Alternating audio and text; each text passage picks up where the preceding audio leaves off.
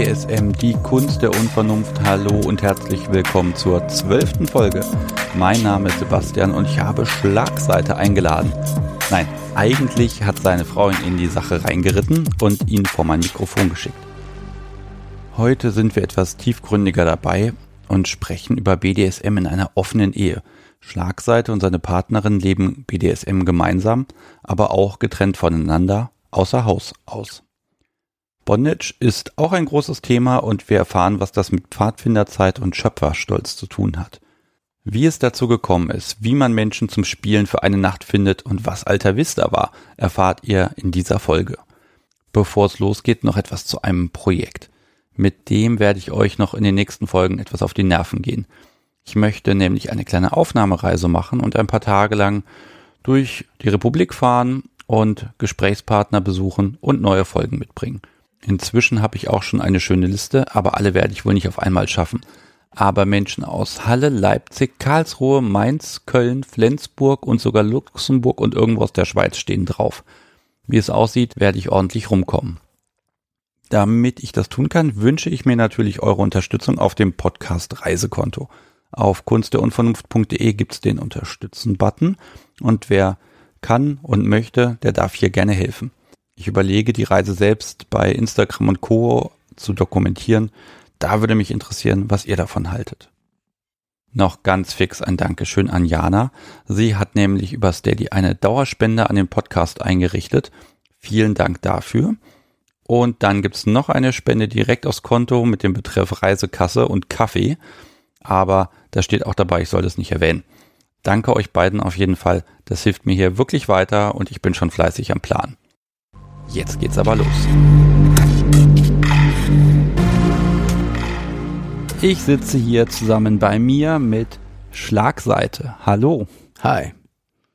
Du bist circa 40, soll ich sagen. Rund, ja. Und ähm, irgendwie hast du was mit BDSM zu tun. Ja, ich habe irgendwann die Buchstaben gelernt, fand das albern, hat nichts mit mir zu tun und irgendwann dann doch. Ah, wurdest überredet. Nein, ich habe gemerkt, dass der Deckel doch auf den Topf passt.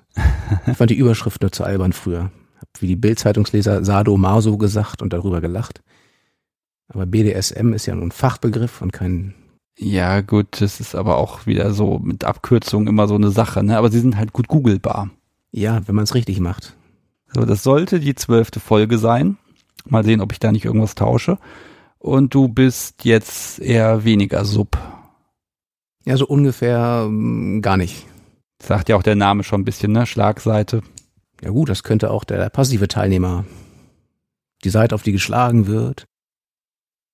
Auch gerade mit AI werden die Seiten ja geschlagen. Das stimmt schon. So, wie immer fangen wir natürlich ganz vorne an. Wie ging's denn los mit dem perversen Zeug? Wenn man das so genau wüsste es gibt so das ein oder andere Kindheitserlebnis, das ich rückwirkend einordnen könnte, wenn ich wollte. Ah, die Kindheit. Ja, oder Einschätzungen. Ich habe irgendwann abends, als ich schon schlafen sollte, bei den Eltern im Fernsehen eine Szene gesehen, gar nichts brutal, gar nichts gefährliches. Da haben bloß zwei weibliche Polizistinnen einen Verdächtigen festgenommen und er hat sich gewehrt. Und ich dachte nur, das ist da verkehrt rum. Fal ja. Falsche Richtung. Ne? Das, das, das wäre cool, aber es ist irgendwie falsch gerade. Okay, das ist ja schon mal dann, dann wissen wir schon mal, was, was, was du magst. Ja, gleichwohl äh, habe ich lange die Gedanken, jemand anderes weh zu tun, abgelehnt oder habe meine, meine diesbezüglichen Fantasien immer angereichert um eine Rechtfertigungskomponente. Ja. Also ich hatte mir vorgestellt, die blöde kleine Schlampe könnte man jetzt da über den Zaun legen, Hände und Füße zusammenbinden und sie richtig durchnehmen, dass sie schreit und weint weil sie mir vor die Vorfahrt genommen hat. ja gut, das, das heißt ja nur, dass du eine, eine, eine vernünftige Erziehung genossen hast.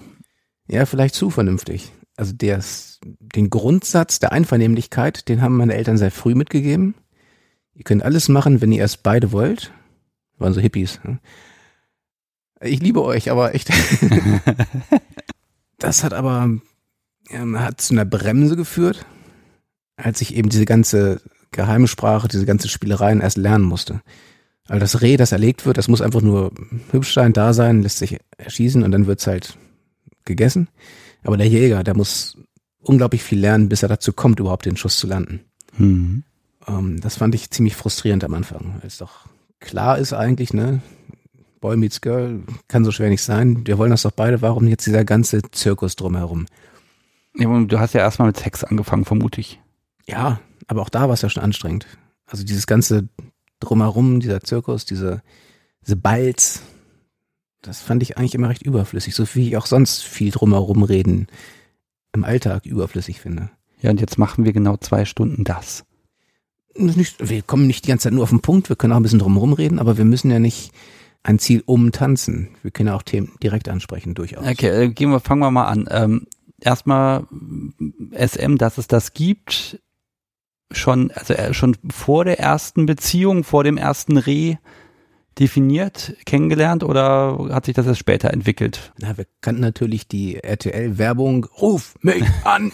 Das heißt, dieser ganze Sadomaso-Kram hatte irgendwas mit Frauen in billigen Lackklamotten zu tun, die fette Kerle anherrschen. Dann gab es natürlich Pulp Fiction zu meiner Zeit, mhm. während des Pubertierens. Das waren auch ganz lustig. Oh ja, Lederfesseln, haha, Knebel, Knebel, huhu. Das war alles nur lustig. Und jemand, der damit zu tun hatte, das, der war halt irgendwie albern oder vielleicht sogar krank. Das hatte nichts mit uns zu tun oder mit mir. Ähm, in der Praxis war es durchaus mal ein bisschen ruppiger.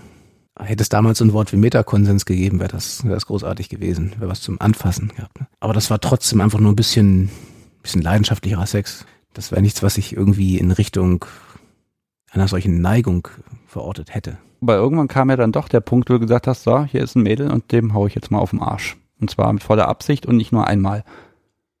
Ja, da waren wir auch schon mehrere Jahre verheiratet, als ich auf die Idee kam. Aha. Wenn sie oder du? Das ist ja auch immer fließend. Das ist ja ein Geben und Nehmen. Und damals haben wir nicht, nicht explizit drüber gesprochen, sondern meistens habe ich was ausprobiert und dann geguckt, ob es gut ist oder nicht. Ja. Das, was wir heute machen, drüber reden, verhandeln, Tabus klären, das kannte ich ja so nicht. Wer über Sex redet, der hat keinen mehr. Das war damals so, man konnte alles entzaubern. Entweder das passt oder das passt nicht. In einem der, der Pornos aus der Zeit gab es eine tolle, tolle Szene, als der junge Held bei der Mutter seiner Nachbarin sich das beibringen lässt, wie man richtig Fotzen leckt. Und als er dann später an die Tochter darf, fragt sie, wo hast du das gelernt? Und sagt, oh, das kann man oder man kann es nicht. Naja, Schwein hat gelogen, ne? aber drüber reden bedeutete ganz oft entzaubern. Und so haben wir manches probiert. Und in dieser Richtung kam das mal gut an. Manches hat sie überrascht, fand sie nicht gut. Und ich glaube, richtig mit dem, mit dem Thema und der Szene beschäftigt haben wir uns, als ich dann etwas, das sie langweilig fand, mal spontan, unabgesprochen, heimlich, mehr oder weniger, mit jemand anders ausprobiert hat, der für offen erschien. Das war sehr, sehr aufregend für alle Beteiligten. Das glaube ich, ja. Gerade wenn der, der Ehemann der auch später davon erfahrt hat, nochmal 60 Kilo mehr wiegt, aber gut verteilt. ja, das war, das war nicht gut. Das war von allen nicht gut. Aber es hat immer dazu geführt, dass wir richtig sprechen lernen. Habt ihr, war das dann, ihr habt ausprobiert und hinterher drüber geredet oder hinterher so, es gibt dieses, man macht dann was im Bett miteinander und dann, dann geht man auseinander und so, oh Gott, das war, das war ja fürchterlich und ist völlig begeistert und geht erstmal ins Bad. Das machen wir aber nie wieder. Und eine Woche später macht man es natürlich wieder, aber hinterher ist erstmal so der Kontext, das machen wir nie wieder und darüber reden wir auch nicht. Nö, darüber also reden wir sowieso ganz schwierig. Und haben wir auch meistens nicht gemacht. Nee, ich habe ja dann das Gefühl gehabt zu merken, ob es gut ist oder nicht. Und wenn es gut war, habe ich es irgendwann nochmal gemacht. Und wenn es nicht gut war, früher auch, wenn sie Aua gesagt hat, aber dann halt nicht. Ja. Dann passt es eben nicht. Meistens war es auch okay, was nicht passt, ist nicht schlimm. Es gibt dann noch so viel anderes, was man probieren kann. Ausnahme war dann das Fesseln, das brauchte ich dann einfach. Das Internet gab es ja nun mal schon. Hast du's, habt ihr es nicht genutzt? Oder ich meine, das wäre ja eine super Informationsquelle. Wofür denn? Wir sind die Geilsten, wir wissen alles, wir können alles. Also ja, irgendwann habe ich auch sehr, sehr viel, wie hießen sie damals? Alta Vista und Yahoo und ähm, erinnerst du dich noch? Ja, natürlich also das war ja auch, Google war ja auch der Feind und Alta Vista war total super und Yahoo war eh mal nicht aktuell. Die Frage ist, was gibt man da ein? Sucht man da eher nach Pornos oder sucht man eher nach Wissen? Beides hat seine Zeit. Also das ist ja das Tolle am Internet, dass es alles kann. Oder zumindest, dass es zu allem, was ich suche, eine Unmenge an Möglichkeiten auswirft. Die zu filtern ist dann noch mal ein eigenes kleines Projekt, ganz oft. Oder auch damals gab es schon Überangebot. Hm. Aber es gab auch schon viele Foren, in denen ganz viel erklärt wurde. Was ist eigentlich ein Dom? Was macht einen guten Dom aus? Äh, was habe ich da erlebt? Viele Erlebnisberichte, viele Selbstdarstellungen. Jetzt ist ja die Frage, als ihr das dann zu Hause probiert habt, dieses Wissen war dann schon da bei dir? Also ich mag so ein bisschen wissen, ob, ob ihr das in vollem Bewusstsein gemacht habt, also in, informiert pervers Nein. oder versehentlich? Die ersten Jahre versehentlich. Das Thema BDSM als solches ähm, ernst zu nehmen und auf mich anzuwenden oder auf uns anzuwenden, das kam eigentlich erst nach dem Unfall. Oder dem dem Ereignis. Der Tat. Nein, nein, nein, so feige bin ich nicht. Nach, nach dem Scheiß. okay. Ja, gut. Scheiße bauen. Ich glaube, die meisten, die das hier hören, werden sich irgendwo auch ein bisschen an diese eigene Nase fassen können, weil irgendeinen Mist baut man immer. Ja. Im Zweifel mit Jungs, Mädels oder der Steuererklärung. Das wäre so schön. Ich, nein, wenn ich jetzt sage, nein.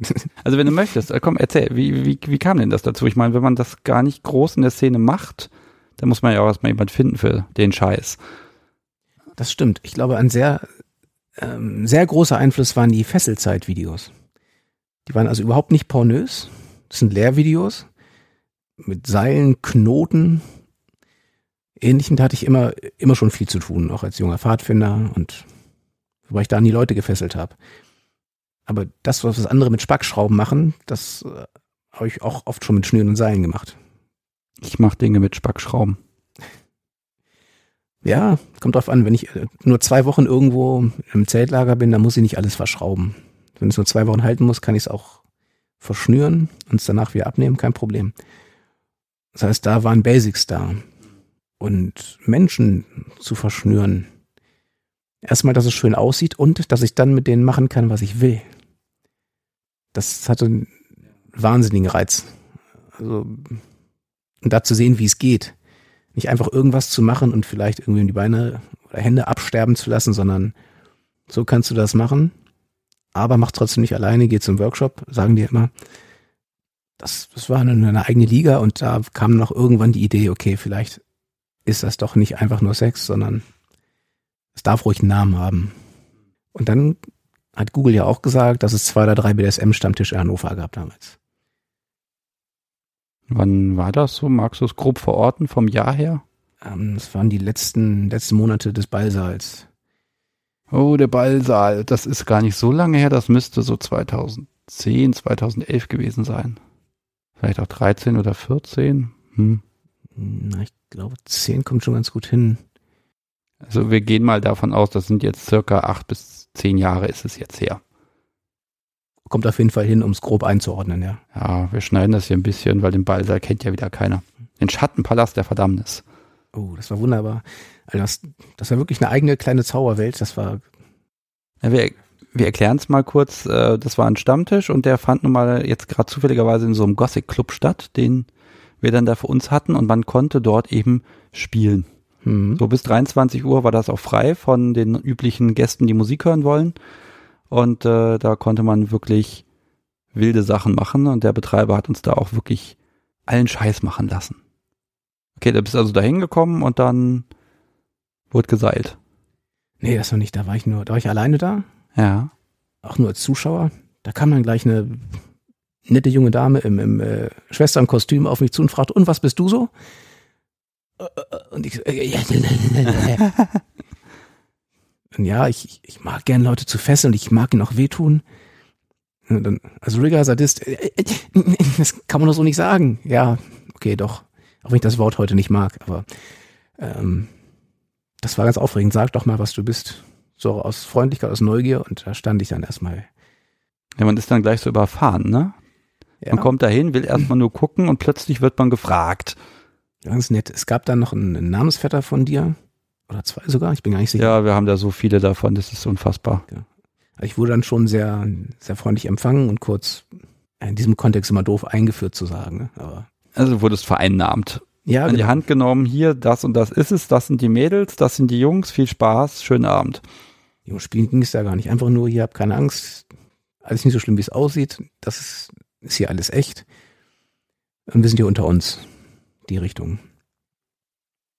Genau, ich glaube, ich habe auch euch schon gesehen, was, was ich damals ziemlich krass, aber wunderschön fand. Danke. Hm? Ich überlege gerade, was das gewesen sein kann, aber ja, wir haben da auch einen möglichen Mist gemacht. Ist ja klar.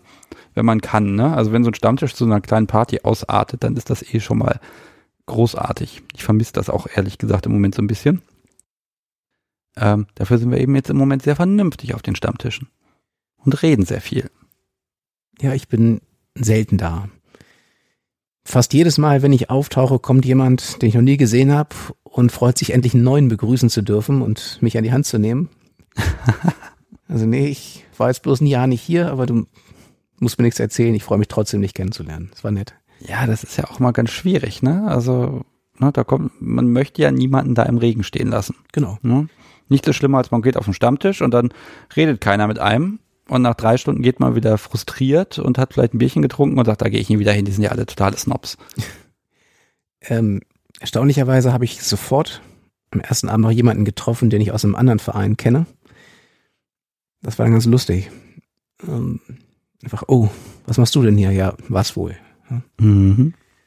Das war also auch nicht peinlich, das war eher lustig und sogar angenehm, weil es dann nicht nur nicht nur Unbekannte waren, die irgendwie aufregend pervers waren und schon schon alle drei Schulterklappen hatten und super erfahrene Experten waren und ich der Neuling, der keine Ahnung hat, sondern doch alles Menschen und einen kannte ich sogar. Hm. Ganz gut. Danke, Hannover. Okay, aber jetzt kommen wir doch nochmal zu der Seilgeschichte. Du hast denn jemand getroffen und dann habt ihr rumgetüdelt. Du hast rumprobiert oder hast du da schon einen Plan? Da hatte ich die ersten drei, vier Fesselzeit-Videos auswendig gelernt. Mal zu Hause probiert, mal am Schreibtischstuhl während der Überstunden, wenn die Kunden nicht auflegen wollen, nebenbei Knoten geübt. Ich rufe nie wieder eine Hotline an. so hart ist unsere Line auch nicht und bist auch nicht meine Zielgruppe, nein. Ha. Ja, aber wer weiß, was die da machen, warum ich immer so lange in der Warteschleife bin, weil die sich erst wieder ausfesseln müssen. Da bekommt die Warteschleife gleich ganz neue ah. Bedeutung. Ja. Nein, im Großraumbüro hätte ich das sicherlich nicht gemacht. Okay, also du hast geübt, du hast ähm, schon mal eine Choreografie quasi im Kopf gehabt. Ja. Und jetzt liegt da das, das, das Reh oder steht und sagt, mach mal. Ja, zuerst habe ich es zu Hause probiert und dann gemerkt, okay, kommt nicht an. Hm. Dann gedacht, okay, muss ich mich halt selber irgendwie mit beschäftigen. Ja, und dann gab es diesen, diesen Abend, der eigentlich gar nichts damit zu tun hatte, auf einer Reise im Hotel. Und dann dachte ich, ja, die hat irgendein Interesse. Dieses typische klassische Fremdgehen, das wollen wir mal nicht machen, das ist ja furchtbar. Mhm. Aber vielleicht hat die darauf ja Lust.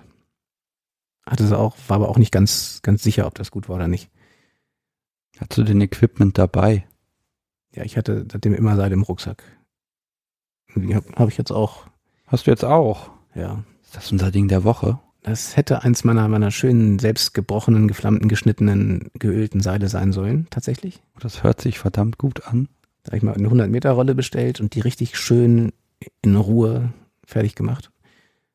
Und das sind auch die Seile, die nur an meine Partnerin kommen. Das sind also unsere Seile. Wenn du mal auf Partys sie verschnürt siehst, dann sind das die. Also seelengebunden, sage ich immer so schön. Ja. Also wenn ich jemand anders feste, dann nicht damit. Hm. Ja, das finde ich aber auch ganz schön, dann zu sagen, okay, da ist eine Trennung einfach an der Stelle. Hm.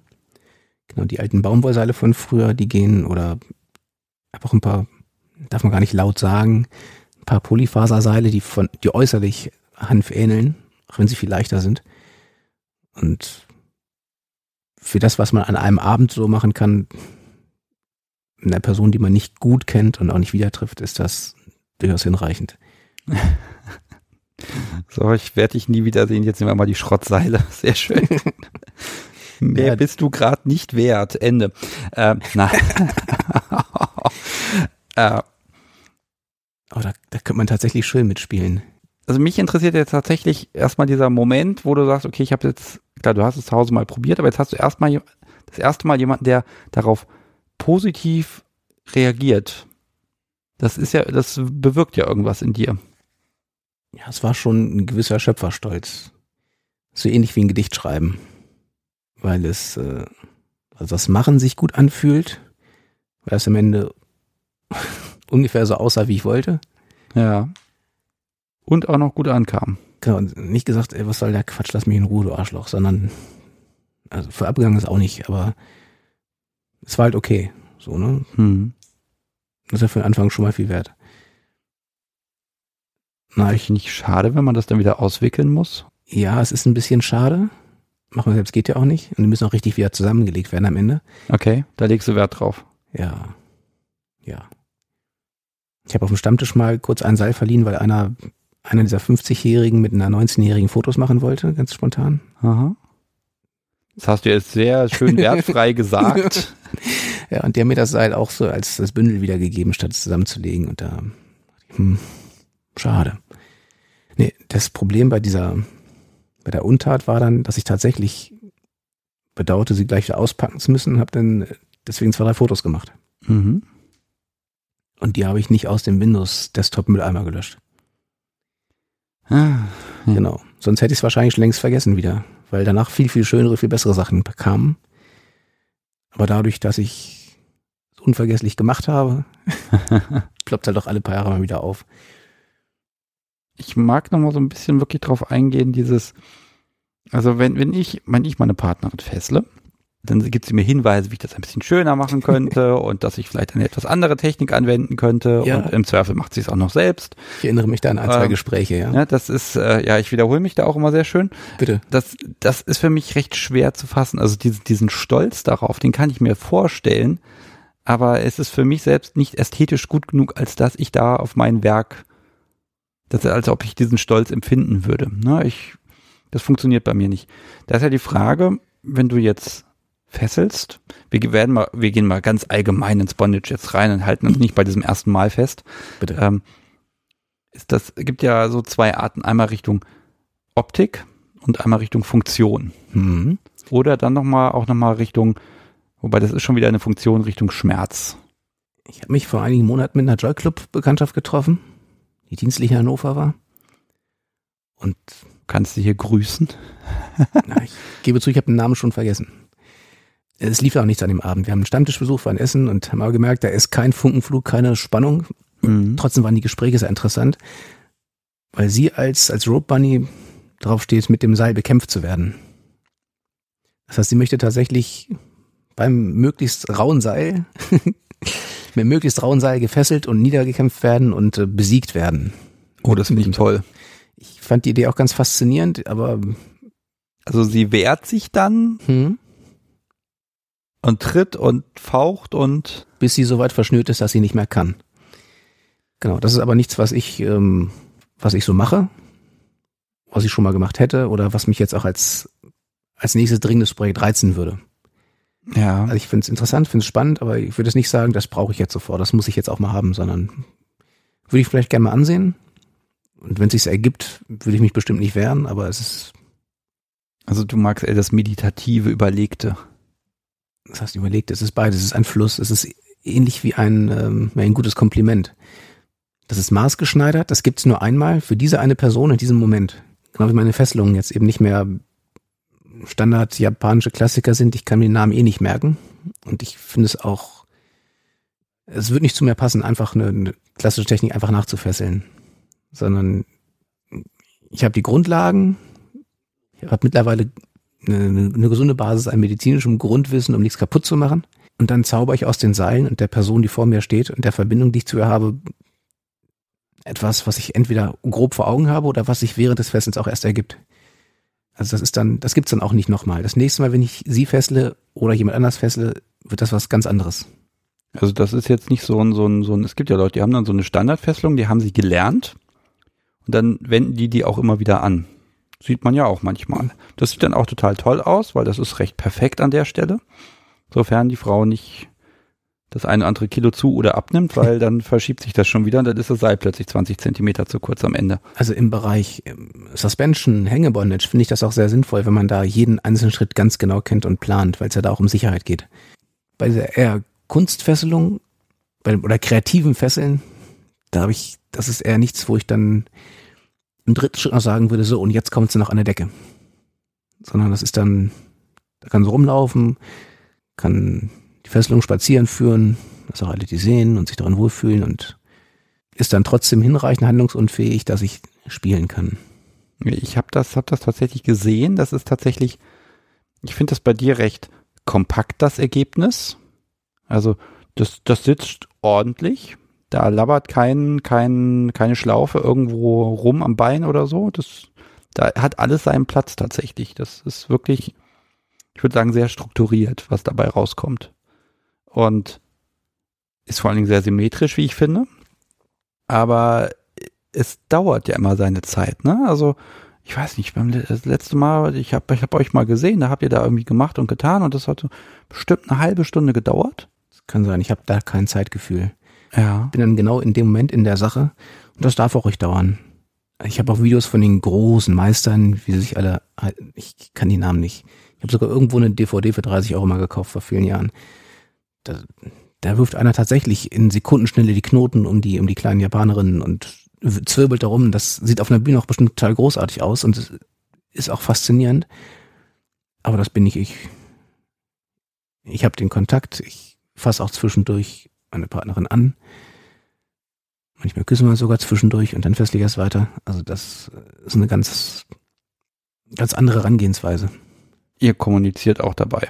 Aber ihr redet jetzt nicht über Gott und die Welt und das Wetter. Das kommt auch vor. Oder über die Arbeit. Mensch, ich habe heute zwei Überstunden gemacht und jetzt machen wir da die Beine breit, damit das Seil rumpasst. also wir haben. Das stelle ich mir sehr amüsant vor, aber. Ne, ja, wir haben in Hildesheim im Keller sogar schon mal gelacht.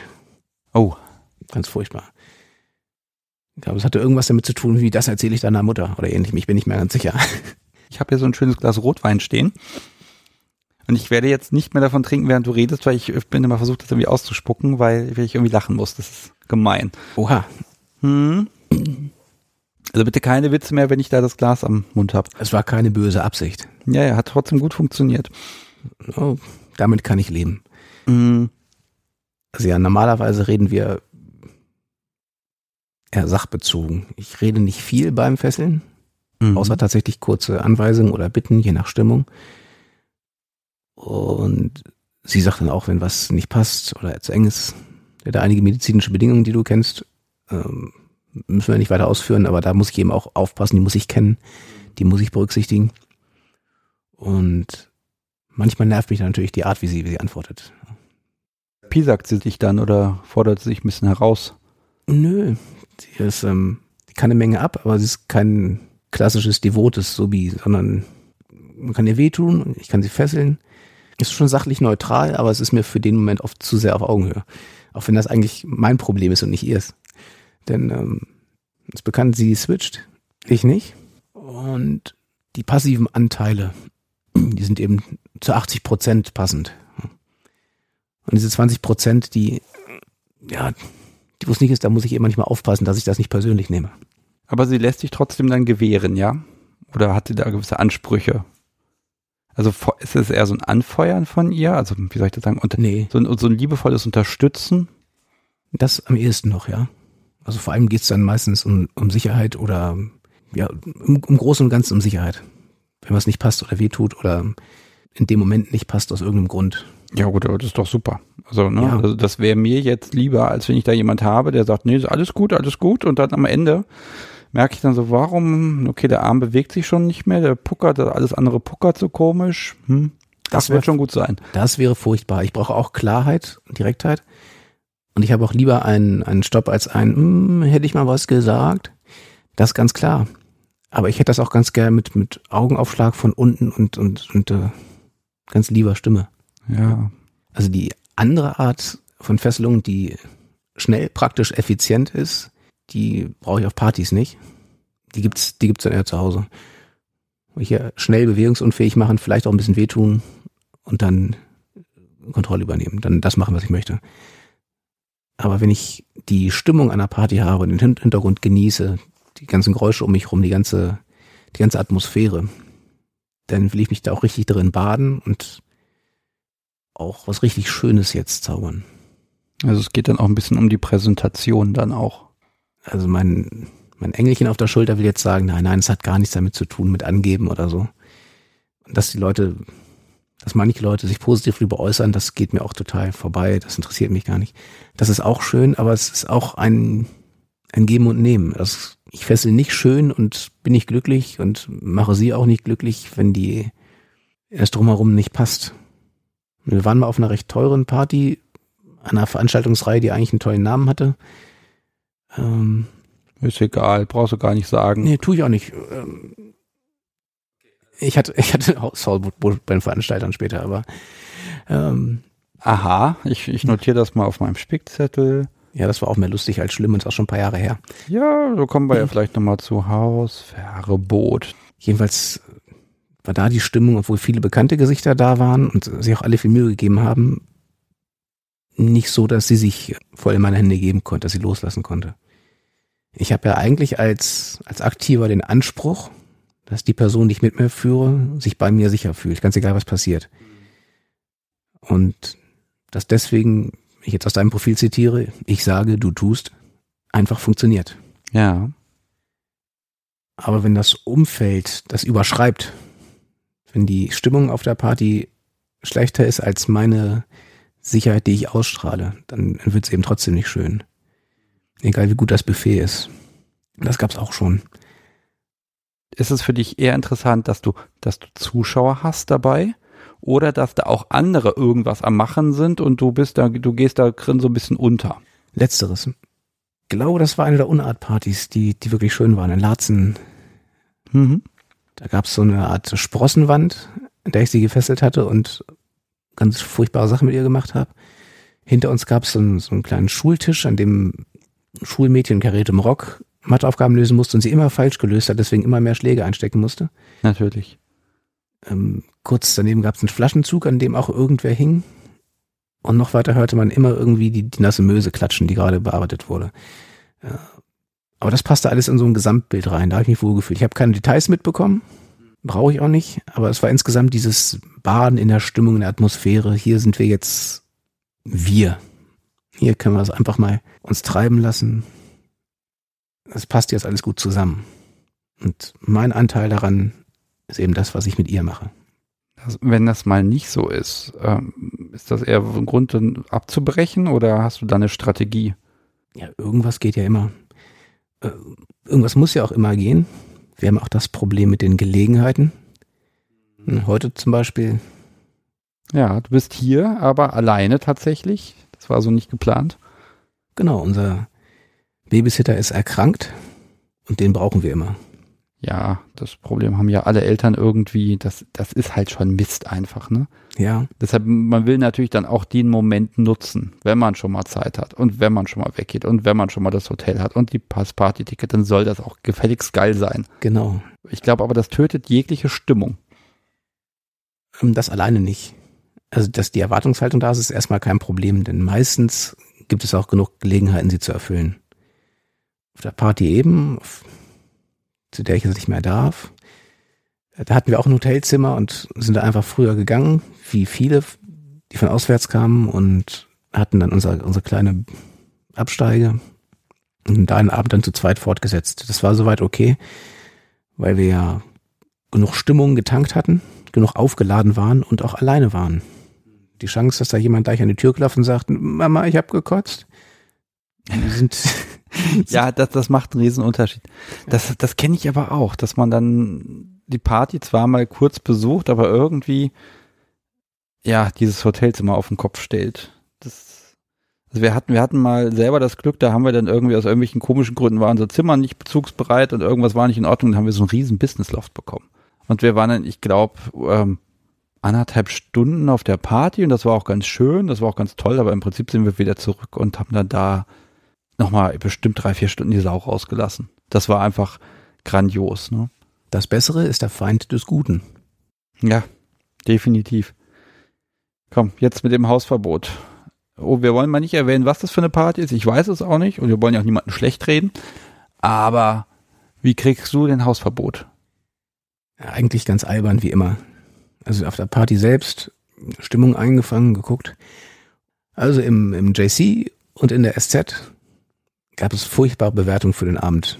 die waren zum Teil so krass, dass ich das auch unangemessen fand. Und ich fühlte mich dann bemüßigt, einen konstruktiv kritischen, aber insgesamt eher neutralen Beitrag hinzuzufügen. Das sind die schlimmsten, das weißt du. Finde ich nicht, aber für manche schon. Ist wahrscheinlich zielgruppenorientiert. Ich kannte die Zielgruppe nicht so gut. Schrieb also, ja, das und das ist tatsächlich gewesen, das habe ich aber anders wahrgenommen und insgesamt war das okay und zweite Chance würde ich denen auf jeden Fall geben. Also sicher, da kann man was besser machen, aber das werden die ja bestimmt auch. Aber alles scheiße war es nicht und Abzocke hätte ich jetzt auch nicht gesagt. So teuer war es dann doch nicht. Und dafür kriegt man ein Hausverbot. Ja, irgendwie bei der Folgeveranstaltung wollte ich mich dann wieder einbuchen, dann geht nicht. Ah. Da habe ich mal den Veranstalter angeschrieben, was ist denn da los? Ich bin da irgendwie auf eurer Blacklist gelandet, was habt ihr denn? Ja, überleg mal, was du da geschrieben hast. Ja, das, das ist natürlich immer so eine schwierige Sache, ne? Wenn man jetzt eine Party veranstaltet, man kann Kritik als, als Ansporn sehen und sagen, okay, hm, schwierig, probieren wir was dran zu ändern. Schwieriger ist natürlich Kritik äh, in der Form, die man nicht verändern kann. Ne? Wenn man da nichts dran machen kann, dann, ja, aber jemand gleich da auszuschließen, kommentarlos, mag ich jetzt nicht werten, aber gut, du hast es geschafft und das Hausverbot gilt wahrscheinlich bis heute. Weiß ich nicht. Oder gibt es die Partyreihe gar nicht mehr? Die Partyreihe nicht, aber die Veranstalter sind auch sehr aktiv und machen auch sehr schöne Sachen zum Teil. Also das Schlimme für mich war eben, dass es die absolut negativen Bashing-Beiträge gab und dann beim Versuch es auszugleichen, die Freunde der Veranstalter gesagt haben, oh, es war alles super, alles war perfekt. Und das stimmt ja auch nicht. Ne? Ja, das, das wirkt vor allen Dingen immer so verdächtig, ne? Ja. Es gibt bei Amazon immer diese Fünf-Sterne-Bewertungen, die unfassbar boshaft sind, die dann erklären, dass man diesen Artikel eigentlich für was völlig anderes, völlig abstruses, total super verwenden könnte. Ja. Ich finde sowas großartig. Ich bin auch gerne gemein, aber nicht da, wo es wo es keinem nützt. Ja, ich habe als Wehrdienstleistender ein, zwei Vorgesetzten zu tun gehabt, die aus den Schulterklappen nicht viel hatten, aber diese Macht, die sie da während der Dienstzeit ausgeübt haben, nicht, nicht gut verwaltet haben. Und dann blieb mir nur, mich so über sie lustig zu machen, dass ich nicht angreifbar war, aber trotzdem klar war, dass ich ein riesen Arschloch sein kann. Das habe ich sehr gerne getan. Muss man jetzt fragen, Wehrdienst und Co. Ich meine, ein bisschen Scheiße fressen muss man ja doch, ein bisschen Masochismus ausbaden. Und du, du läufst ja auch Marathons, darf ich das sagen? Ja, ich sag das einfach. Bitte. Das ist ja dann doch die masochistische Seite. Ich habe jetzt schon mehrfach hier erklärt, dass ich Stinus versuche, das so zu erklären, wie das ist. Ist das jetzt deine, deine Subi-Seite? Nein, also, ja, ein gewisser Masochismus wird dabei sein. Ich habe auch, nee, habe ich nicht hier, das war vorher. Ich sage auch ganz gern, dass ich es manchmal cool finde, Schmerzen auszuhalten. Wobei ich das nicht erotisiere. Also ich werde nicht geil dabei. Ich finde es auf eine andere Weise cool. Es gefällt mir. Hinterher vielleicht. Zum Teil auch dabei. Okay. Es fing an, als ich mit, mit 14 mein Taschengeld verdienen musste. Ich habe dann geputzt. Mhm. Und wenn ich das, das Wischwasser vorbereitet habe und die Lappen ausgetauscht habe, habe ich schon geguckt, wie lange halten denn, wie lange kann ich meine Hände im 60 Grad heißen Wasser halten, bis es, bis ich nicht mehr aushalte. Das ist jetzt nicht schwer gefährlich, ist nicht tödlich, es ist halt nur eine Schmerzwahrnehmung. Ich kann sagen, zum Glück musst du nicht irgendwas an der Fritteuse machen. Na, ich glaube, da ist mein Selbsterhaltungstrieb doch cooler als mein, mein Stolz oder okay. meine Neugier. Äh, ist, ist das ein Genuss in dem Moment oder dann Sekunden zählen und dann gucken und ah, heute war es eine Sekunde mehr als sonst oder? Ja. Also Challenge. Ja, genau. Also da ist dann tatsächlich auch scheiße, tut das weh, aber ich weiß, es ist nicht gefährlich und es ist ja gleich vorbei. Und wenn ich es geschafft habe, bin ich halt ein total cooler Typ. Und das kann man durchaus mit Marathon vergleichen.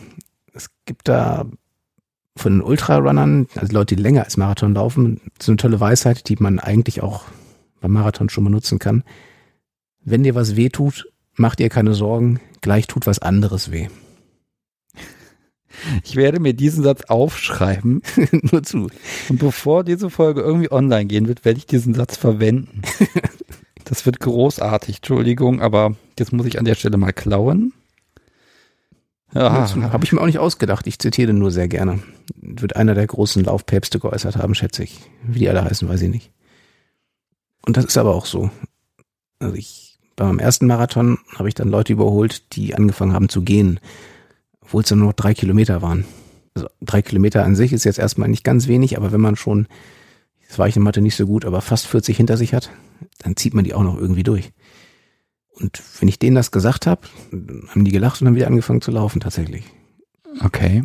Und bei meinem, genau bei diesem Marathon hatte ich auch kurze Zeit später dann aber, weiß ich, den letzten anderthalb Kilometer, da waren meine Beine weg und irgendwer hatte mir da Betonpfeiler rangeschraubt stattdessen. So wie mit diesen Autos, wo die Reifen fehlen, da stehen so Ziegelsteine drunter. Da waren noch keine Beine mehr da, sondern nur noch schwere Klötze. Und plötzlich traf ich einen Kumpel, der einen Halbmarathon gelaufen war. Wir trafen uns dann da. Da fragte Mensch, was machst du denn hier? Sagte ich, ja, guck mal. Schild, oh, du läufst den ganzen, das wusste ich gar nicht. Dann haben wir uns kurz unterhalten und dann plötzlich tat nichts mehr weh. Hab Okay. gefreut, den zu sehen. Alter Freund. Und dann haben wir noch mal Gas gegeben auf den letzten Kilometer und sind noch ins Ziel gerauscht. Das ist alles Kopfsache. Und das ist das Wunderbare, denn der Körper hat die Energien, der hält das durch. Ich konnte auch am nächsten Tag normal arbeiten gehen, hatte nur mehr Hunger als sonst, war ein bisschen müde, Hm. hab einen Aufzug genommen. Gott, ganz ehrlich, am Tag nach dem Marathon kannst du auch mal einen Aufzug nehmen. Genau, das war einfach, das war schon technisch nicht möglich, da normal Treppen zu steigen oder runterzugehen. Aber, aber, aber was, was gibt dir das? Also ich versuche jetzt rauszufinden, ob ich immer noch diesen, diesen Vergleich mit dem Marathon anstellen darf, um BDSM zu erklären, Ja, unbedingt. oder ob ich falsch, völlig falsch liege. Also es gibt vielleicht drei Faktoren. Es gibt einmal die Selbstüberwindung, die an sich, oder Challenge, du gesagt hast, die ist ja auch schon mal viel wert. Ich kann vielleicht mehr, als ich mir bis jetzt noch zutraue. Dann ist es das Runners High auf der einen Seite oder der, der Subspace als Äquivalent. Ich bin jetzt gerade voll in dem Film drin. Ich gucke jetzt, dass ich noch einen Schritt mache und dann noch einen Schritt und dann noch einen Schritt und dann noch einen Schritt. Ich muss auch nicht zählen. Manche müssen ja ihre Peitschenschläge mitzählen. Ähm, das, En français, s'il vous plaît, ne? Also, ah, ja, da, ja, das ist rückwärts und auf Französisch von 100, ne? Das ist ah, herrlich. ja, obwohl ich das später, als, als ich selbst Ausbilder war bei der Bundeswehr, auch ganz gern mochte. Bei zehn Liegestützen einfach eins, zwei, drei, vier, vier, vier, vier. ich habe es geliebt. Darf man nicht zu ernst nehmen. Wenn ich das in wirklich böser Absicht übertrieben hätte, dann wäre ich auch irgendwann mit einem, mit einem Sandsack über dem Kopf in der Ecke aufgewacht. Aber nee, mal geht sowas. Das Bild Marathon. Ich habe drei Punkte erwähnt und äh, was war denn der dritte? Genau. Das Freuen, wenn es fertig ist. Ich habe es wirklich geschafft. Ich habe es wirklich durchgezogen. Ich habe jetzt diese scheiß Finisher-Medaille da mir verdient. Auch wenn ich der 1024. Platz bin von 5000 oder so. Egal. Ist ja egal, bist angekommen. Ich bin angekommen und hier das Gleiche. Sie hat die Schläge für den Top, für den Dom ausgehalten. Es ist wirklich vergleichbar. Wobei, das muss ich ja natürlich fragen, ob du überhaupt weißt, wovon du redest. ähm, so ein bisschen geswitcht oder schon mal diese Subi-Seite ausprobiert? Das hätte ich natürlich vor einer halben Stunde schon fragen sollen. Hättest du. Als ich das Thema strukturierter angegangen bin zu Hause, habe ich hier tatsächlich auch mal meine, eine meiner selbst gebastelten Schlaginstrumente angedrückt und sagte hier, ich weiß, dass das komisch ist, Selbstüberwindung und Selbstbild und alles weiß ich, aber hier, trau dich mal, hau mal zu. Und ich gut, das hat mich auch nicht angemacht, wie eben schon, es tat weh. Für mich war das große Erlebnis, dass sie sich überwunden hat und geguckt hat, wie es ihr gefällt.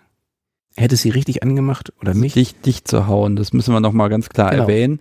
Genau. Finde ich, finde ich gerade toll. Du bist stolz auf sie, dass sie sich überwunden hat, dir weh zu tun. Genau. Auch wenn es dann nichts war, was für uns die Sache ist. Hm. Ich wusste das ja auch noch nicht bis dahin, ob mich das anmacht. Gut, aber bei, bei so einer Konstellation, da kriegt man ja nicht raus, ob man möglicherweise doch ganz gerne unten ist. Inwiefern? Also jetzt nehmen, nehmen wir mal an, dir begegnet so jemand wie aus einer der letzten Folgen. Nehmen wir mal Mina zum Beispiel. Mhm. Ich sag jetzt mal, das wäre doch mal ein Versuch wert, ne? weil sie macht das ja dann nicht, weil das jetzt einmal angebracht ist oder weil du sagst, hm, überwind dich mal, sondern die würde das ja aus Begeisterung tun. Ah, Und das würde sich ja vielleicht auf dich auch übertragen. ich glaube nicht. Also ich habe zumindest keine, keine Fantasien in der Richtung. Und wenn ich mir Geschichten anhöre zum Thema oder lese oder Filmchen angucke, das, das löst nicht das gleiche aus. Okay. Aber wäre natürlich spannender, ne? wenn man viel flexibler zu sein, erfüllt auch viele Möglichkeiten. Ne? Das Ja, das ist immer die Frage, das heißt immer, ja, der Dom soll auch mal alles ausprobiert haben und es, man ist nur Ah. gut als Top, wenn man auch mal die andere Seite ausprobiert hat und wo ich dann mal denke, ja, nee. Nee. Ne, Also ich bin, ich kann ne, nach dem Motto, ähm, äh, was weiß ich, äh, ich, ich, ich kann gutes Essen essen und äh, das kann ich aber nur, wenn ich auch mal als Koch aktiv gewesen bin.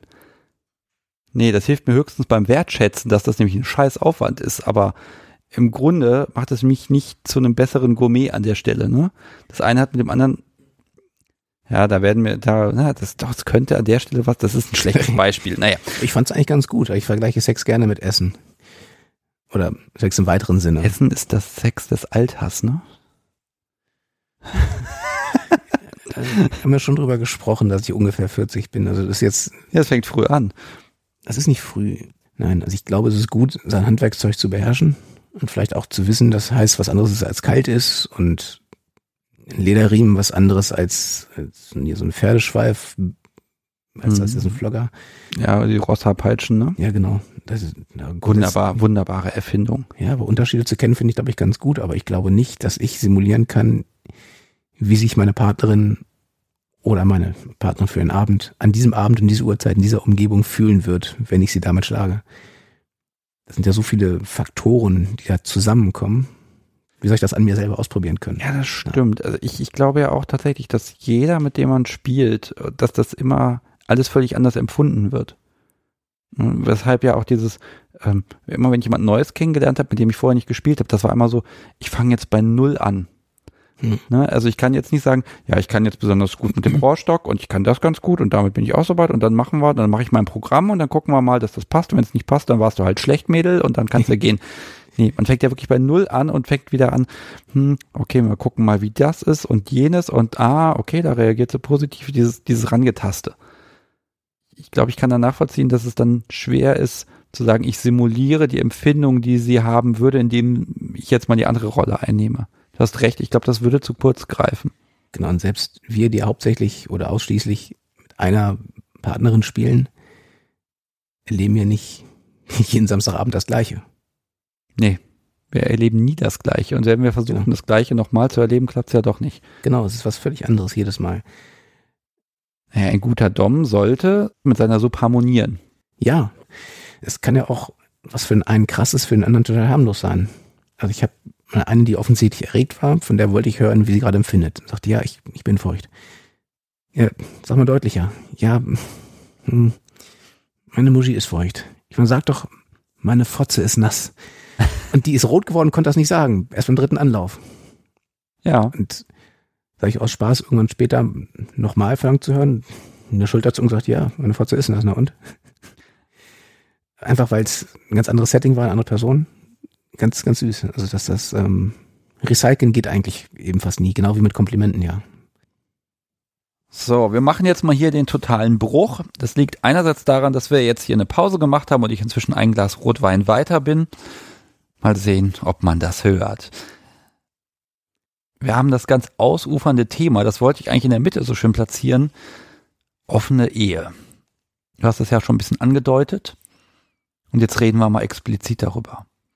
Ja, Wie kommt man denn zu so einem Agreement? man kommt dazu im Idealfall dazu, wenn man schon immer wusste, dass man das kann oder möchte und dann spätere Partner gleich damit, wenn man sich kennenlernt, äh, konfrontiert. Das war bei uns nicht so. Ich kenne Paare oder Beziehungsmodelle, in denen das so war.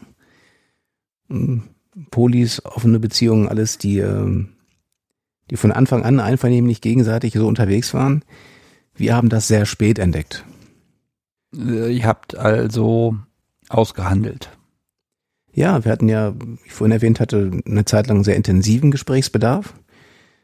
Da hatten wir auch schon Kinder, hatten auch schon das Haus. Also ein intensives gemeinsames Leben.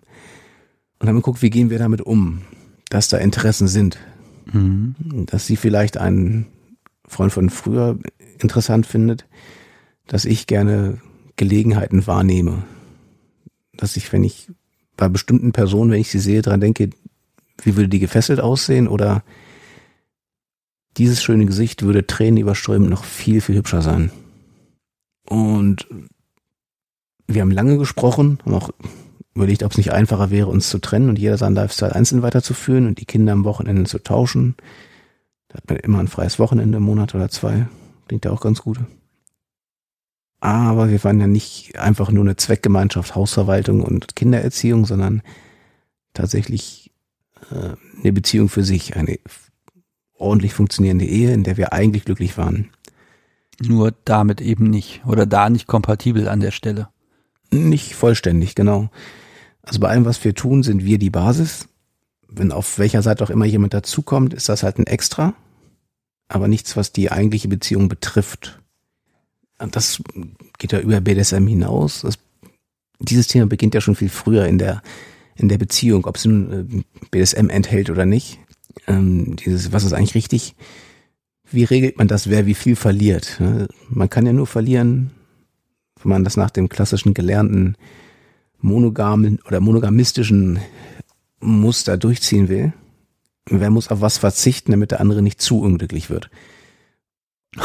Der, ja. Ja, das ist eine Maxime, ja. Dafür habe ich schon zu oft, zu lange dran gearbeitet, äh, Fakten über meine, über mein Bauchgefühl zu stellen. Also Emotionen sind was ganz Tolles, die habe ich auch, auch wenn ich sie nicht immer zeigen muss. Und die sind bei Entscheidungen eins von vielen Kriterien.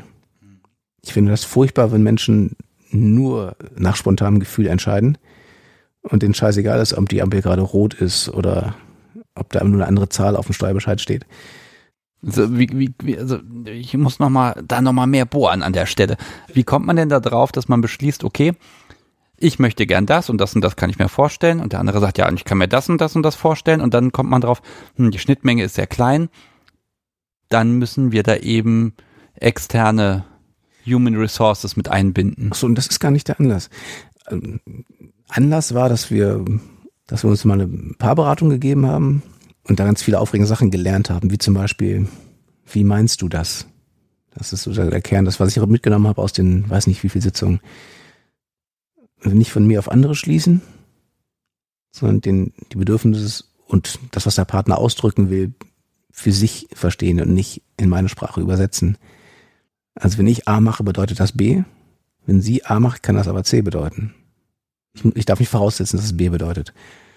Da haben wir eben viel gesprochen und dass ich andere Frauen hübsch finde, dass ich manchmal super heißen Ärschen hinterher gucke, hat gar nichts mit ihr zu tun, nicht weil mir was fehlt. Wir sind glücklich miteinander. Das ist eine ganz eigene Sache, die parallel stattfindet. Also mir fehlt also nichts, das ist kein Mangel an ihr, sie ist nicht in irgendeiner, in irgendeiner Beziehung unvollkommen, sondern ich ticke einfach so, dass ich die anderen trotzdem bemerke. Ganz egal, wie gut es bei uns gerade läuft, ganz egal, ob wir gerade das ganze Wochenende uns wundgevögelt haben. Ich würde jetzt auch sagen, das ist eine ganz normale Betrachtungsweise als Kerl. Ja. Sehen die Mädels das anders? Ah, ich glaube nicht, dass das am, äh, am biologischen Geschlecht hängt, sondern eine Typfrage ist. Manche können das eben, manche sind so, manche sind nicht so. Ich habe mir das ja nicht ausgesucht. Auch nicht, dass ich wenn ich das Gefühl habe, diese andere Person zeigt auch ein Interesse, dass ich dann zumindest den Wunsch verspüre, was draus zu machen, zu gucken, wie tief geht denn das Interesse? Wer sagt als erster Nein? Oder muss überhaupt jemand Nein sagen? Ja. Genau, was geht da? Das ist eigentlich so die Frage. Die finde ich spannend. Das habe ich ihr lange Zeit nicht begreiflich machen können, weil es bei ihr eben gar nicht so ist. Wir wollen jetzt ihr mal nicht was in den Mund legen, weil ne, das ist, ist immer schwer. Wenn du jetzt, wenn du jetzt beschreiben würdest, wie sie das sieht, dann kriege ich hier morgen einen Anruf und sage, lösch das. Ne? Ähm, das kann sein. Also, ne? haben also wir, das wollen wir gar nicht versuchen. Wir können es abstrakter machen. Das ist vielleicht sogar viel, viel aussagekräftiger. Wir haben also das, was wir uns außerhalb unserer Beziehung wünschen, definiert, Tabus ausgeschlossen und das, was verbleibt, dann mit Berechtigungsstufen versehen. Also sie hat ein Berechtigungsset A, Sachen, die sie sich wünscht oder die sie braucht und mit denen ich auch zurechtkomme. Das sind aber völlig andere Dinge als die, die ich mir wünsche oder die ich brauche und die sie genehmigt hat. Okay, ihr habt also euch gegenseitig, ich sag mal, einen Wunschzettel ausgestellt. Mhm. Der andere hat jeweils abgezeichnet, wo ist ein Haken dran und wo ist ein Kreuz. Richtig. Und das ist dann auch umsetzbar. Nee, nee, es, äh, Sinn der Sache war nicht, den anderen zu ärgern, sondern zu gucken, wie können wir zusammenbleiben und uns immer noch gut fühlen. Also ihr seid da wirklich konstruktiv beide rangegangen. Ja, ja, es ging nicht darum, was Oh, kaputt zu ist machen. Das ist schön. Kaputt machen wäre einfach gewesen. Hätte einfach jemand Nein gesagt und oft genug laut Nein gesagt und dann wären wir wahrscheinlich irgendwo ganz woanders gelandet. Nicht mehr bei der Beratung, sondern äh, beim Anwalt oder ich weiß es nicht. Keine Ahnung. Ich glaube nicht, dass ich langfristig das gefressen hätte, wenn es nicht funktioniert hätte. Einfach weil es, weil mir zu viel gefehlt hätte. Dann fragen wir doch mal, dein, wie dein Berechtigungsset aussieht. Was geht und was geht nicht, mal so exemplarisch, damit man so eine gewisse Orientierung hat. Ja. Kann auch abfragen. Nee, äh, einfacher, einfaches Abschleppen, einfacher Stino-Sex zum Beispiel ist Quatsch. Das willst du auch gar nicht, stand nicht auf dem Wunschzettel. Genau. Also es würde mich nicht stören, wenn es auch okay wäre, würde ich mitnehmen, aber es ist nichts, worüber, wofür ich kämpfen würde. Ja. Wir küssen niemanden. Mhm. Das mag Leute irritieren. Gilt für beide, ja. Genau. Das gilt für beide. Aber ansonsten ist da eigentlich gar nicht viel. Ich würde da jetzt zum Beispiel eine Unterscheidung machen zwischen Dauerspielpartner und eben so, so, du sagst ja immer Gelegenheiten, ne? Ja. Also kurze Gelegenheit, ich sag mal, ein, zwei, dreimal treffen und dann ist eben gut. Ja. Oder eben so eine, so eine Parallelbeziehung, das ist ja auch ganz schnell da. Genau, das wäre eher ihr Ding, womit ich auch keine Schmerzen habe. Ähm, Ich könnte es mir grundsätzlich vorstellen, stellt es mir aber sehr, sehr anstrengend vor, sehr aufwendig. Ich möchte eigentlich gar nicht viel Aufwand betreiben. Und das möchte sie auch nicht gern sehen. Weil sie nach Lektüre aller Subiforen und Fachliteratur und persönlichen Erfahrungen und Gesprächen überzeugt ist, dass jedes Subi den eigenen Dom auch irgendwann komplett vereinnahmen möchte.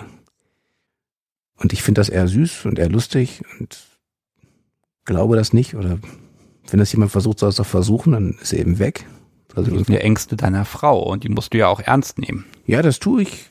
Deswegen habe ich mich darauf eingelassen. Also ich glaube nicht, dass da was dran ist oder dass das, was da dran ist, dass mich das betreffen würde. Ich glaube, damit könnte ich gut umgehen. Also lassen wir es halt nicht darauf ankommen und es wäre eh den Aufwand nicht wert. Also das heißt, eine Spielbeziehung mit dir ist eher von kurzer Dauer. Ja. Wie kurz? es gibt sehr wenige Personen, die ich ein zweites Mal getroffen habe zum Spielen. Ja. Wir haben gegenseitig ein nicht zu begründendes Vetorecht. Ja. Wenn aus irgendeinem Grund die Nase des Typen nicht passt, sage ich nein und dann fährt sie eben nicht. Sie sagt dann, da stimmt irgendwas nicht oder da habe ich ein schlechtes Gefühl dabei, dann, dann eben nicht. Das heißt aber, es geht nicht spontan. Du kannst jetzt nicht sagen, oh, die sehe ich heute Abend und mit der möchte ich jetzt. Das funktioniert nicht. Und das gab es auch schon. Da haben wir halt kurz, kurz gesprochen, aber das ergibt sich auch selten. Was vorkommt, ist, dass ich jemanden treffe und interessant finde und vielleicht Daten austausche und dann vor dem richtigen Treffen, bei dem es zur Sache geht, alles kläre. Also ich möchte auch, dass meine Wochenendpartnerin weiß, dass ich nicht betrüge, dass das alles offen ist, dass sie weiß, dass ich verheiratet bin. Ich tue also nicht so, als wäre ich jetzt der Single, der gerade alles kann und ich verspreche auch nichts. Ich verspreche auch nicht mehr als den Abend. Also Offenheit ist mir wichtig. Das ist auch für viele schon nichts. Ach so, nee, das, das reizt mich eigentlich nicht so. Oder das ist mir zu kompliziert. Oder offene Ehe behaupten ja alle, be- betrügen am Ende doch nur, nee, das will ich nicht. Aber es gibt ganz, ganz viele Fehlversuche. Oder ganz viele Fehlstarts. Macht dich das eher attraktiv, dass du quasi ein Mann für eine Nacht bist und dann, dann ist gut, dann, dann ist die Sache erledigt und du machst quasi keine Probleme mehr danach, indem du dann den Mädels hinterherstellst, Monate und Jahre lang? Oder ist es eher abschreckend, weil wenn er, wenn, wenn man sich erstmal auf dich einlässt und das alles toll findet und ich meine, als Sub dir gegenüber, da soll ja auch eine gewisse Bindung zumindest für den Abend bestehen. Hm. Es gibt beides. Also es gibt dann die Personen, die dann sagen, nee, darauf habe ich keinen Bock. Oder dafür bin ich mir zu schade, ich gebe mich doch nicht für den Abend her. Das ist mir zu billig. Es gibt aber auch Leute, die trotz der Absprache versuchen, ich bin wieder in deiner Stadt, wollen wir uns nicht nochmal treffen. Und das ist dann, das ist dann vorbei. Ja gut, das geht dann an der Stelle nicht. Nee. Fällt aber manchmal bestimmt, ist so die Versuchung so ein bisschen da, aber es steht ja auch ein bisschen was auf dem Spiel, ne? Ja, aber ich, ich finde klare Absprachen sehr wichtig. Es gibt ja auch Spiele, wo ich, also Stino-Sex einfach so gibt's nicht. Es kann sich aber im Spiel Sex ergeben. Muss aber nicht. Das ist in dem Fall, wäre es okay. Es gibt aber auch Treffen, wo abgesprochen ist, da läuft nichts. Und dann packe ich ihn auch nicht aus. Dann bleibt die Hose zu. Ganz egal, wie sie bettelt und sagt, ich weiß, wir haben, aber können wir nicht trotzdem mit irgendwas. Und das ist für mich wichtig. Erstmal ist es geil, weil normalerweise sagt die Frau immer, nein, ich will nicht, irgendwo draußen. Jetzt sagst du mal, ja. mhm. Sage ich, nee. Oder auch, äh, kann ich da nicht deine Telefonnummer haben? Dann kann ich einmal im Kreis grinsen und ganz freundlich Nein sagen.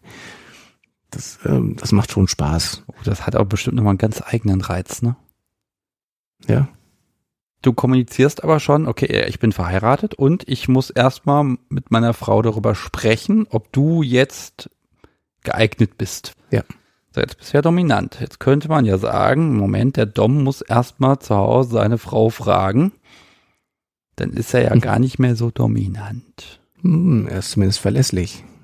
Zumindest ist es ein Zeichen, dass ich ähm, mich an Vereinbarungen halte. Deswegen auch die Vereinbarung für den Abend bewahre und auch die verabredeten Grenzen nicht überschreite.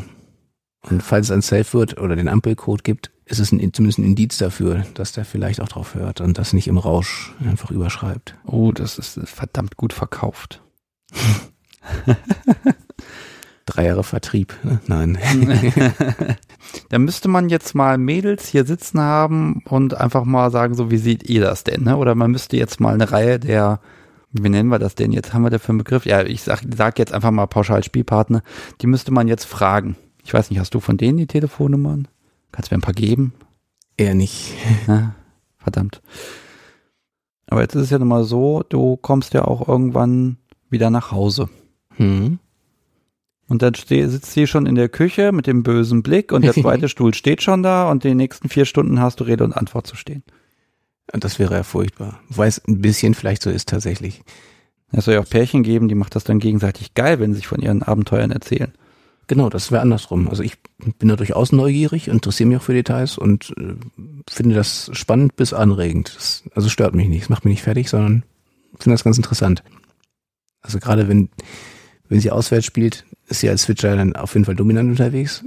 Die, die passive Seite macht sie nur zu Hause. Und von daher ist vielleicht technisch interessant oder unter als Fachsimpelei quasi. Was kann man mit sowieso anstellen, unheimlich vom Geschlecht? Das sind auch tolle kreative Ideen manchmal. Das äh, finde ich schon beeindruckend. Und andersrum habe ich den Abend auch noch gar nicht sortiert. Also wenn ich direkt nach dem Erlebnis nach Hause komme, dann ist noch alles noch nicht an seinem Platz. Dann gibt es so zwei, drei Highlights vielleicht, die ich schon im Kopf habe. Aber andere Dinge, die ihr wichtig wären, die habe ich jetzt erstmal vergessen. Die kommen am nächsten Morgen, wenn ich alles, wenn sich alles gesetzt hat erst. Oh ja, das, das kenne ich aber tatsächlich auch, wenn ich dann irgendwo bei einer Veranstaltung bin, wo sie nicht ist, also auch im ganz normalen Stino-Umfeld und dann mhm. erzähl mal alle Details und dann erzähle ich mal tausend Sachen und am nächsten Tag blubber ich aber noch mal, noch mal mehr hinterher und dann heißt, heißt es, ach, das war die entscheidenden Sachen, konntest du mir gestern nicht sagen. Nein, die waren nicht in meinem Kopf in dem Moment.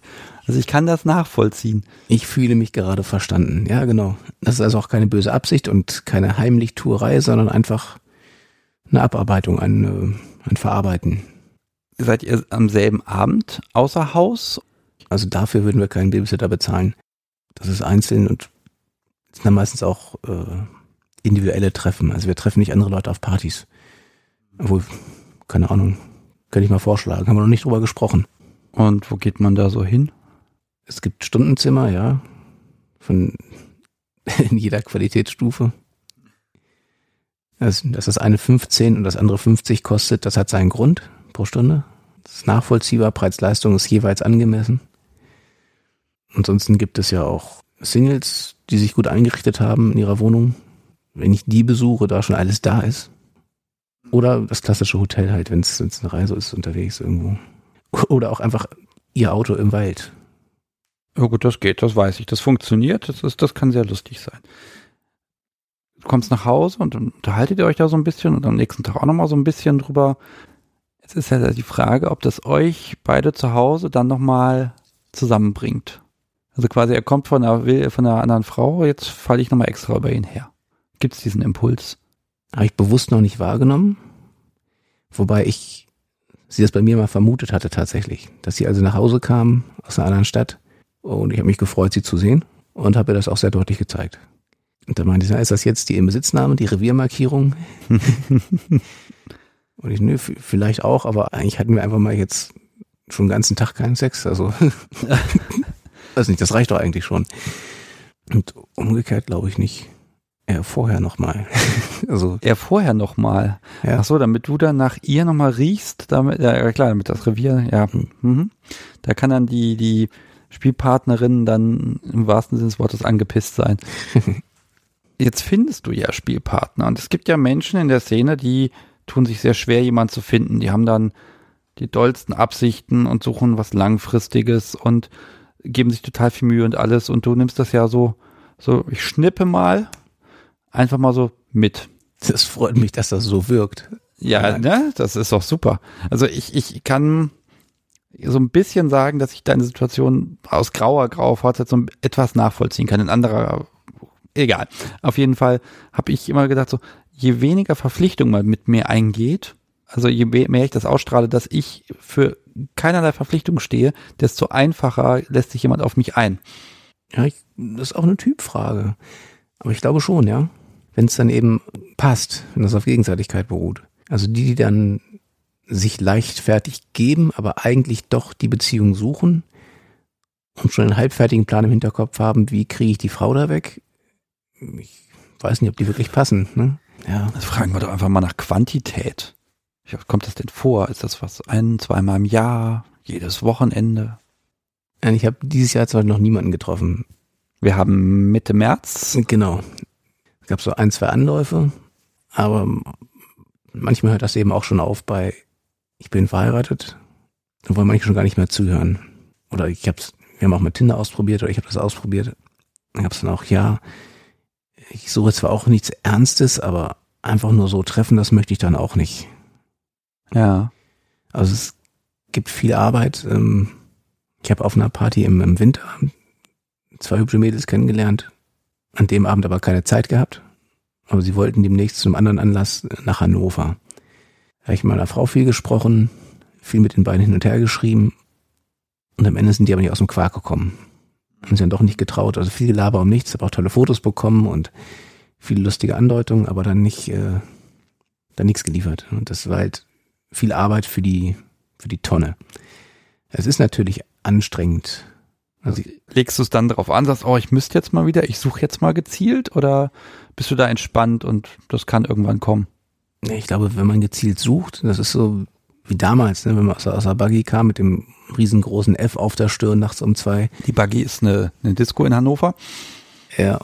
Okay, das, was ich beschreiben wollte, war im Rainbow noch viel schlimmer. Zehn Jahre früher in. Gott. oh. Da lief das war der einzige Laden, wo man mit 16 schon in die Disco konnte. Genau, und wo man auch nie alleine rausgehen musste eigentlich. Aber wenn du halt übrig geblieben bist, klar war, dass du nur was zum Vögeln gesucht hast, gerade dann äh, ging es halt auch alleine. Wenn es zu offensichtlich war, dass du nur untervögelt bist und deswegen, wenn das F auf der Stirn leuchtet, dann, dann riechen die das, dann sehen die das, dann ähm, ich glaube, ähnlich ist es hier auch. Also wenn ich zu sehr suche, zu suchend wirke, zu verzweifelt wirke, kann man schon vorstellen, dass das auf den einen oder anderen abschreckend wirkt. Bist du da, was, was Praktiken angeht, hast du da schon was, wo du sagst, oh, ich habe aber heute, habe ich jetzt Bock da und da drauf und dann muss das passieren oder stellst du dich dann total darauf ein? Hm, letzteres. Also es, ich lasse mich auf die Situation ein und gucke, was passen könnte, nachdem klar ist, was nicht geht. Und manchmal ist auch klar, ne, im, im Joy Club zum Beispiel habe ich halt Bilder von so Fingerübungen mit Seilen, so kleine Knoten für unterwegs in der Straßenbahn. Darüber kam dann auch dieser eine Kontakt mit, ja, ich ähm, was kann man denn mit Fesseln machen in Hannover? Ich bin demnächst in eurer Stadt. Was gibt's denn da? Ne? Ja. Das heißt, da wäre schon mal eine grobe Richtung, zumindest als, als Vorschlag da gewesen. Und ob sie dann auch noch Schmerzen spüren möchte oder unterdrückt werden möchte, das wird sich halt auch aus der Atmosphäre ergeben. Das klingt jetzt alles sehr gut abgesprochen, sehr vernünftig durchgeführt, sehr schön. Das gibt doch bestimmt noch mal Krach.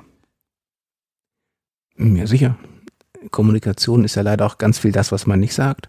Ähm, das ist also auch viel Arbeit, auch zu gucken, auch immer wieder Überzeugungsarbeit zu leisten. Ich habe nicht Lust auf Person B, weil mir jetzt zu Hause was fehlt, sondern weil ich darüber hinaus einfach Lust auf Person B habe.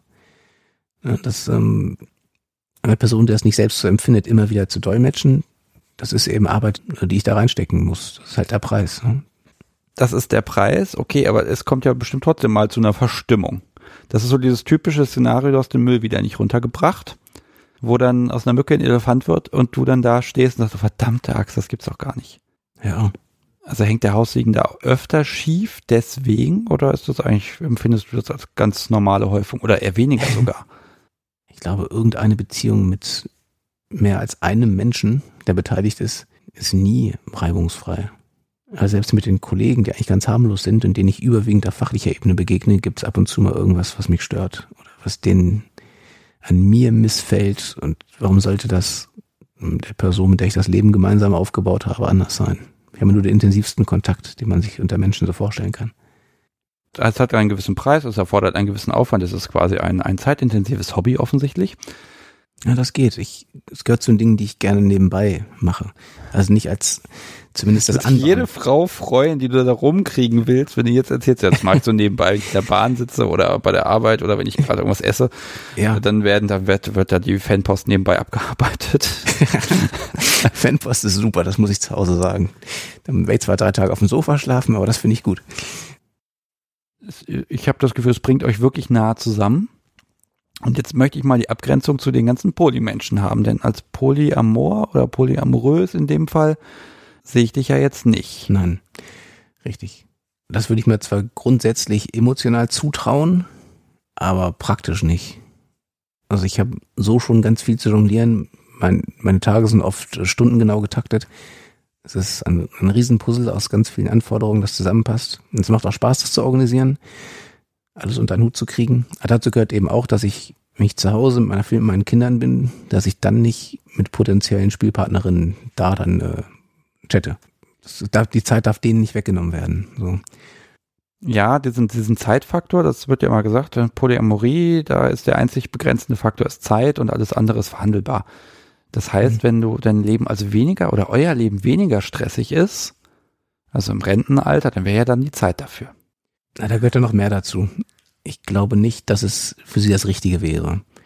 Ich traue mir zu, wenn ich bei einer Person oder einer Spielpartnerin mehr empfinden würde, als, als ins Abgesprochene passt, dass ich damit umgehen kann, indem ich einfach warte, bis vorbei ist und den Kontakt abbreche. Das heißt, ich würde mich nicht auf dieses Gefühl einlassen. Also es ist klar, dass es recht oberflächlich bleibt, dass das keine tiefe Verbindung ist und ähm, auch wenn es in dem Moment ja ein Riesenvertrauen ist, dass, dass wir einander dann schenken, also auf beiden Seiten. Also komprimiert man dann mehr in so einen Abend rein? Nö, nicht zwangsläufig. Also eigentlich gar nicht. Es ist gar nicht schlimm, wenn es seicht bleibt, weil es ja ein, ein erster Abend ist, auch wenn es gleichzeitig der letzte ist. Aber ähm, ich muss nicht, nicht alles ausprobiert haben in diesen eineinhalb oder vier Stunden, wer auch immer das dann ist. Lass mich auf die Situation ein, auf den Moment. Und was in den Rahmen reinpasst, ist gut. Und was nicht, wäre vielleicht gut geworden. Ist egal. Ja gut, aber was man nicht haben kann, ist ja immer das, was eh am besten oder was man nicht, was man verpasst hat oder was man hätte haben können, das ist eh immer im Kopf das Beste und Tollste. Und nicht unbedingt. Also das ist halt auch, das ist halt spannend. Ne, da wäre noch ganz viel möglich gewesen, aber das macht es ja vielleicht auch ein bisschen aus. Äh, erstmal auch ihr das mitzugeben. Ne, vielleicht macht sie ja was draus mit irgendwelchen anderen Menschen, die sie später trifft oder auch mit sich selber zu Hause, weiß ich nicht. Das erfährst du dann aber gar nicht. Also auch hinterher keinen SMS-Kontakt oder irgendwas mehr? Mhm. Auf den gibst du jetzt in Zukunft die Karte von dem Podcast, bitte. Dann haben sie sagst, die, sollen, die sollen sich dabei, die sollen sich bei mir melden. Ich habe da Fragen. ich gebe dir ein paar mit und dann. das können wir machen. Ich habe ich es jetzt geschafft, dir circa eine halbe Stunde zu dem Thema unglaublich unstrukturiert Fragen zu stellen. Also das ging ja jetzt wild durcheinander. Ich habe mir das so schön hier aufgeschrieben. Das wäre so schön gewesen, aber das hat überhaupt nicht geklappt. Deine Notizen? Die sind alle durch. Da steht noch eine einzige ordentliche Notiz. Ich habe hier noch das Ding der Woche stehen. Das haben wir sträflichst vernachlässigt. Oh, ja. Während du das suchst, kann ich mal sagen, ganz vielen lieben Dank an die nette Sprechwissenschaftlerin, die mich gestern angerufen hat. Die hat mir ein bisschen erklärt, wie ich denn zu sprechen habe und ich stelle jetzt fest, dass ich nichts davon umgesetzt habe und jetzt sehe ich schon was und hui, hui, hui, hui, hui. So, ich nehme es mal in die Hand. Es ist rosa-weiß. Es ist äh, zwei Meter lang. Alles in einem kommt das hin, ja. Ja, das ist eine. Ist das noch eine Singletail? Nein. In der Anleitung stand Bullwhip. An, eine Anleitung stand Bullwhip. Okay, es ist also eine Bullwhip. Ich war bei der Länge jetzt nicht sicher. Eine selbstgebaute Bullwhip. Ja. ja, vielen Dank für das Geschenk. Du kannst gehen. Sie ist noch nicht fertig. Sie glitzert und Boah. leuchtet im Dunkeln. Der weiß Nein. Doch. Oh. Pass auf, mein Kabel ist kürzer. Da ist der eine Lichtschalter und warte, ich, ich fuchtel mich mal kurz weg hier und dann sitzen wir gleich im Dunkeln. Nee, die muss wohl noch ein bisschen aufladen. Das müssen wir später wiederholen. Kopfhörer wieder auf. Äh, das Experiment hat nicht geklappt. Es hat nichts geglitzert und geleuchtet. Ich fühle mich hier fürchterlich betrogen, aber wir laden sie auf. Aber die ist ja toll. Die ist vor allem, die hat einen unglaublich schweren Griff. Der ist bestimmt 40 Zentimeter lang. Und die ist, baust du gerade nach Anleitung. Ich habe vor einigen Jahren äh, einige davon gebaut, in verschiedenen Größen. Im Profil meiner Frau ist auch eine, ist, ist die ganz große zu sehen, die, die länger ist, als ich groß bin. Die ist noch nicht fertig. Ich habe mir irgendwann vor ein paar Jahren im Sommer eine, die Hand halbwegs schwer verletzt und kriege das jetzt nicht mehr so gut hin. Das heißt, hier die Zierstellen im Übergang und äh, einen Knauf, die habe ich noch nicht gemacht. Also das Mängelexemplar, das würde ich jetzt auch so nehmen, ne? Das, also die, Mängelexemplar das ist, ist, es ja nicht, es ist bloß nicht fertiggestellt. Ja, das ist, das ist ein Mängelexemplar, das kannst du einfach hier liegen lassen. ich mache jetzt mal ein Foto davon, das sieht, das sieht, die sieht nämlich echt mal, also sie Will fühlt sich schwer an, das ist alles selbst geflochten. Ja. Das ist wirklich schön, das Ding. Also wirklich, weil der, weil der Griff, der ist, das Ding wiegt bestimmt, was wiegt das, anderthalb Kilo, das ganze Paket hier? Das ist ein Stahlstab im Griff und es sind Bleikugeln in den, in, im ersten, weiß nicht, 20, 30 Zentimetern mit drin. Und dann sind da drei Lagen geflochten drüber. Also ich, ich habe tatsächlich mit einer Bullwhip selber, ich, ich hau mit den Dingern nicht, weil ich da einfach die Technik nicht beherrsche, ganz einfach. Mhm. Und das, da habe ich immer das Gefühl, das geht ins Auge. Ich würde das also tatsächlich vielleicht erstmal mit Schutzbrille ausprobieren wollen. Ja, das ist gut. Ähm, Als ja. erstes lernen wir auch das Knallen, wie man damit laute Geräusche macht, das Knallen in der Luft und dann irgendwann Gegenstände und später Personen schlagen. Ist der Raum hier groß genug, damit es mal knallt? Äh, eher nicht, nee. Hm. Hätte ich die, doch die ganz kleine mitbringen müssen. Das Ende ist aber auch den, ziemlich müssen, ausgenudelt hinten. Das müssen wir in den Flur gehen. Der Track, genau, der ist schon ein bisschen durch. Das ist also schon lange unvollständig bei uns irgendwo. Ich habe sie nie, nie weggeschlossen, weil ich sie mal irgendwann fertigstellen will. Ich brauche aber einen Anlass dafür. Also wenn du jemanden hast, dem genau das Ding steht, dann kann man vielleicht mal gucken. Dem das Ding steht. Ja. Also ich werde sie jetzt hier nicht verlosen oder so. Also ihr könnt so viele Mails schreiben, wie ihr wollt. Nee, ganz wird nichts. Einfach so verschenken würde ich sie, glaube ich, auch nicht. Ähm, stehen ja schon viele Stunden Arbeit drin. Müsste man mal gucken, das ist auch wirklich, das sind ja ganz, oh, das ist ja Wahnsinn. Also die Geduld hätte ich ja wirklich nicht. Aber so ein Ding zu kaufen ist dann auch wieder unbezahlbar, weil es eben so viel Handarbeit ist. Wobei das hier auch, jetzt zugeben, kein, kein Leder ist. Das ist noch eine andere Klasse. Ja. Da habe ich auch ein schönes Buch drüber, aber nicht das Material. Das ist jetzt hier Fallschirmschnur, Paracord. Ja, das macht das auch so, auch, auch nochmal so steif, ne? Hm, da, wo sie es sein soll, genau. Ja, da, da wo du gerade den Bogen drin hast, da ist noch ein ein entkerntes Stück Schnur drin, in das Bleikugeln reingepresst sind. Aber weit vorne, wo der eigentliche Schlag ausgeführt wird, da ist dann alles nur noch Schnur.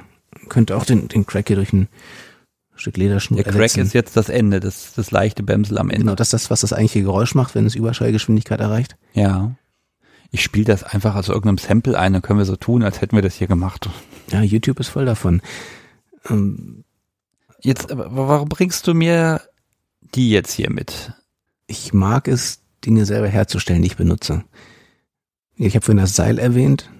Da steckt eben auch viel drin. Ja. Das ist nicht einfach fertig aus dem Laden gekauft und dann zum Fesseln benutzt, sondern das hat auch viele Stunden Vorbereitung, liebevoller Fleißarbeit mit zu Hause erlebt.